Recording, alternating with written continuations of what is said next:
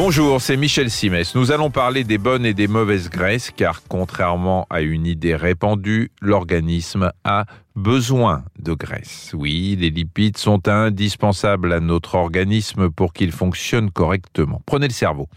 C'est le roi des organes. Hein. Eh bien, il est à 60% composé de lipides. Pour bien communiquer entre eux, les 100 milliards de neurones qu'il contient ont besoin de souplesse et cette souplesse n'existe que si le cerveau est alimenté en bonne graisse, car il y a les bonnes et les mauvaises graisses. Ces graisses, que l'on appelle aussi acides gras, se classent en trois catégories. Il y a les acides gras polyinsaturés, les acides gras mono-insaturés et les acides gras saturés.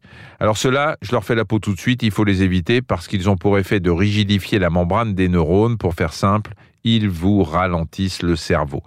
Pour que les choses soient bien claires, je vais les citer. L'huile de coco, l'huile de palme, les fritures, les pâtisseries industrielles, le beurre, le fromage, la charcuterie, les chips. Vous allez me dire que le monde est mal fait, c'est tout ce qu'on adore, hein, surtout à l'heure de l'apéro.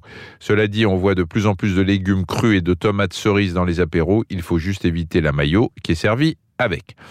Les types de graisses sur lesquels vous pouvez vous rabattre, d'abord les acides gras mono-insaturés, on les trouve par exemple dans les noix, les amandes ou l'avocat, l'huile de colza et l'huile d'olive. Le cerveau les apprécie, hein, ils sont bons pour son fonctionnement, mais il ne faut pas s'en gaver non plus. Et puis il reste les acides gras polyinsaturés.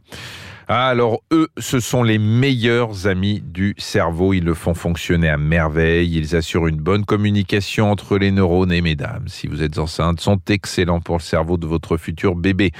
On les trouve dans le macro, le hareng, la sardine, le saumon, la truite, les anchois. Alors c'est vrai, la mer est une grande pourvoyeuse d'acides gras polyinsaturés, mais elle n'est pas la seule. Il y en a aussi dans les graines de lin et de chanvre. Dernière chose, certains acides gras néfastes pour la santé avancent masqués, ce sont les acides trans. À la base, il s'agit d'acides insaturés, donc ça ressemble à une bonne nouvelle, sauf qu'ils sont passés à la moulinette de l'industrie agroalimentaire qui les a transformés. Ça, c'est une mauvaise nouvelle. Si vous les cherchez, vous les trouverez dans des produits transformés comme les pizzas, les viennoiseries ou encore les quiches. C'est facile à retenir. Hein. Quand vous voyez une quiche dans son bel emballage, bah dites-vous qu'on vous prend peut-être pour une.